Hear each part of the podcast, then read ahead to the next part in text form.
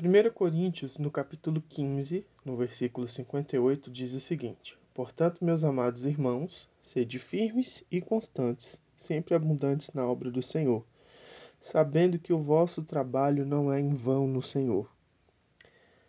É, acho esse versículo me chama muita atenção por conta que ele fala para a gente ter várias características para continuarmos persistindo nas coisas que a gente faz a respeito da obra de Deus e também da obra de Deus em nós, né? Aquilo que a gente faz pelos outros e aquilo que Deus faz em nós.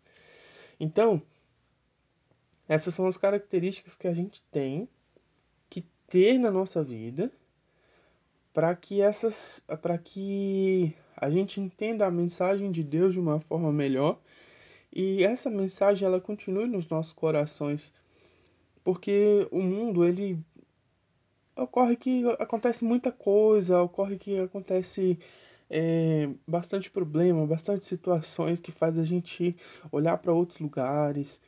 E, e olhar para outros lugares não é uma boa opção, porque quando a gente está na tempestade, a gente costuma olhar para os ventos, a gente costuma olhar para as ondas, né? E Jesus manda a gente é, andar sobre as águas e é um pouco complicado a gente andar sobre as águas quando a gente está focado em outra coisa, não é mesmo?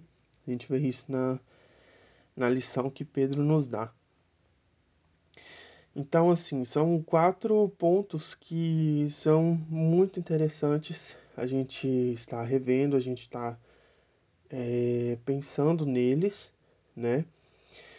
Porque esses são pontos decisivos para o final, até para o final da nossa caminhada cristã, né? Que é você ser firme e constante, abundante e ciente, né?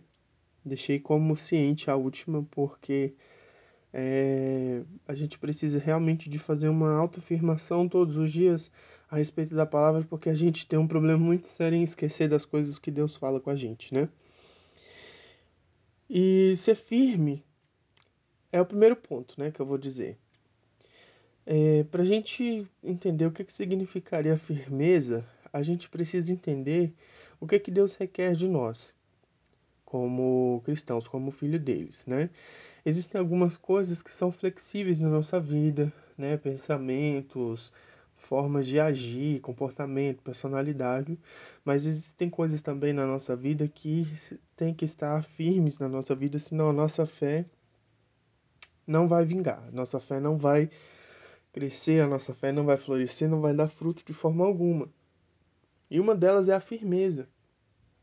E como é que a gente fica firme nessa situação desse mundo atual? Como é que a gente fica firme né, em meio a todas essas problemáticas do mundo?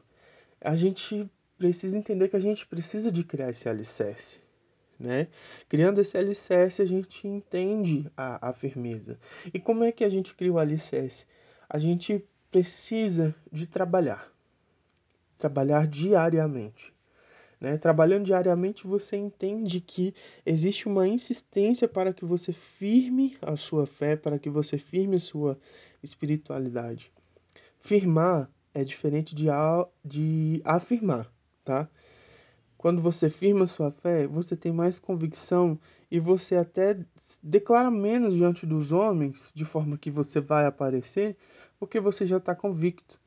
Pessoas que são convictas na fé, geralmente elas não ficam falando muito. Ah, eu sou cristão, ah, eu sou isso, ah, eu faço isso na igreja, ah, eu não sei o que, eu dou dízimo, ah, eu não sei o que.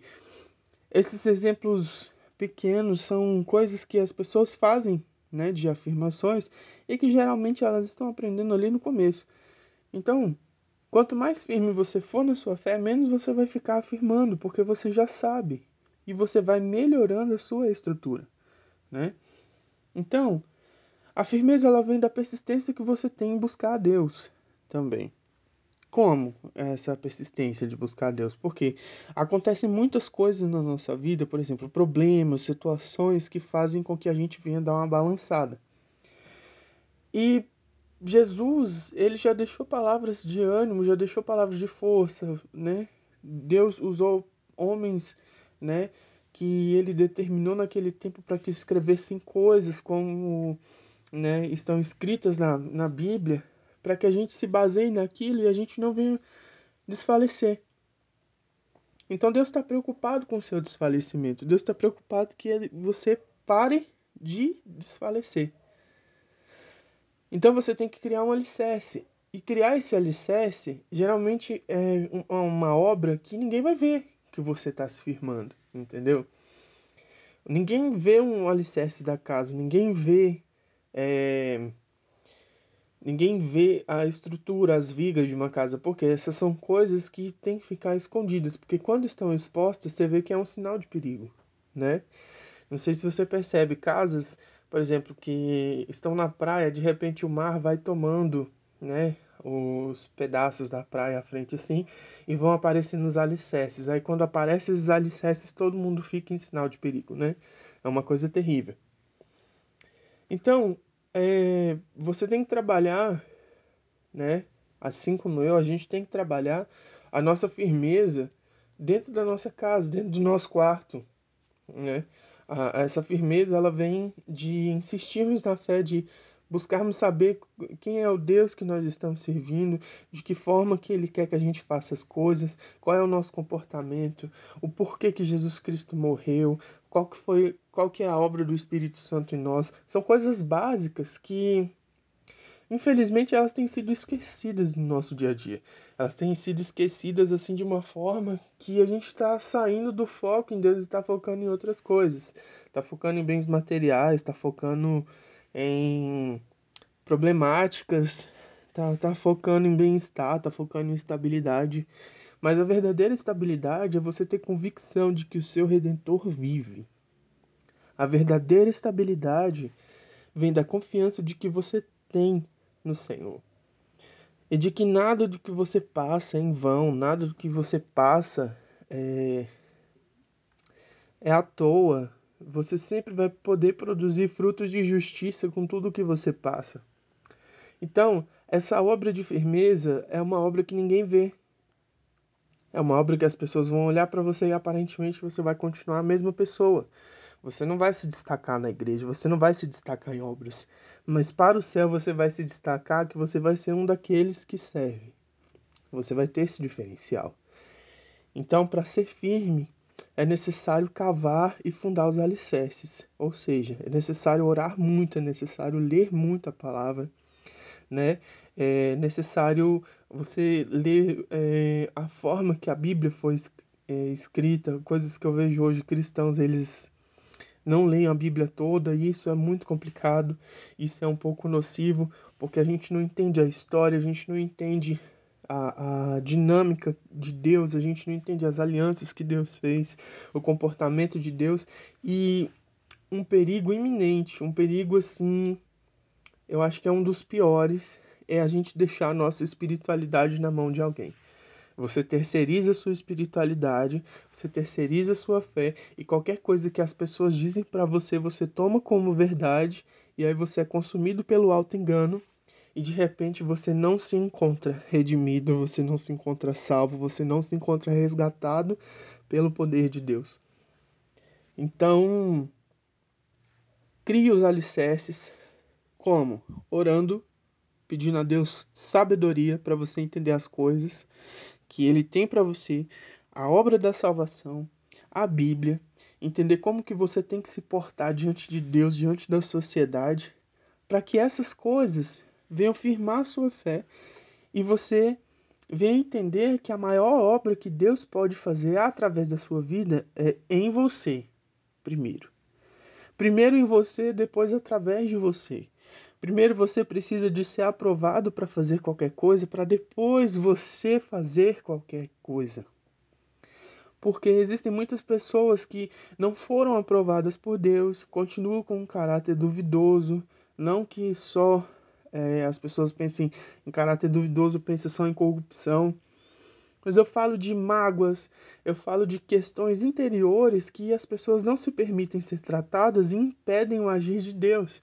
E a palavra diz que a amargura, por exemplo, que é um estado de mágoa já muito avançado, ela priva o cristão, priva qualquer pessoa de receber a graça de Deus. Então imagine você ter questões internas que vão te privar da graça de Deus e você está fazendo alguma coisa para Deus vir sobre a vida das outras pessoas. É bom pensar nisso. Então, para você ser firme, você tem que ser aprovado e você tem que ser avaliado por Deus. Então, permita-se ser avaliado por Deus, para que nessas avaliações ele te mostre todos os caminhos que você tem que seguir, para que quando você vê alguma coisa que não é conforme à vontade de Deus e ele vai te dizer, ele te diz claramente pela consciência, como diz em Romanos 1, nós somos indesculpáveis porque Deus sempre está falando conosco coisas que nós devemos mudar. Então, você vendo, tendo essa autoavaliação, você começa a se santificar. E nessa santificação, você começa a praticar as coisas que Deus quer que você pratique. Nessa prática, você vai firmando a sua fé. E quando você firma a sua fé, você vai gerar a constância. Então é basicamente isso. Fica firme, porque Deus espera que você fique firme, para Ele poder te dar as outras coisas.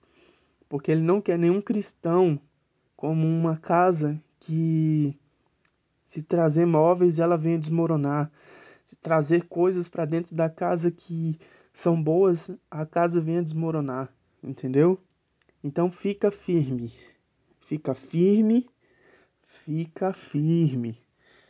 Porque é nessa firmeza que você vai conseguir dar os passos de fé com mais poder, com mais graça, com mais alegria e com mais satisfação em você estar servindo a Deus e adorando a Deus no seu secreto.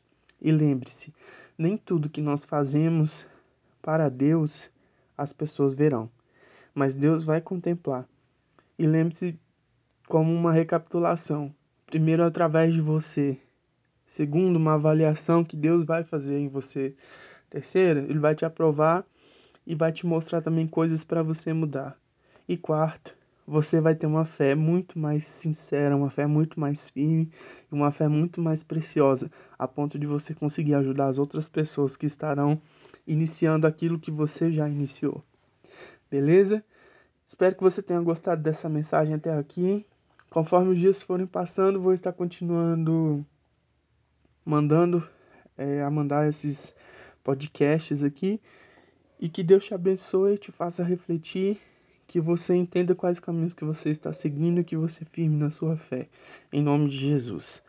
Amém. Falou, até o próximo podcast. Espero você lá.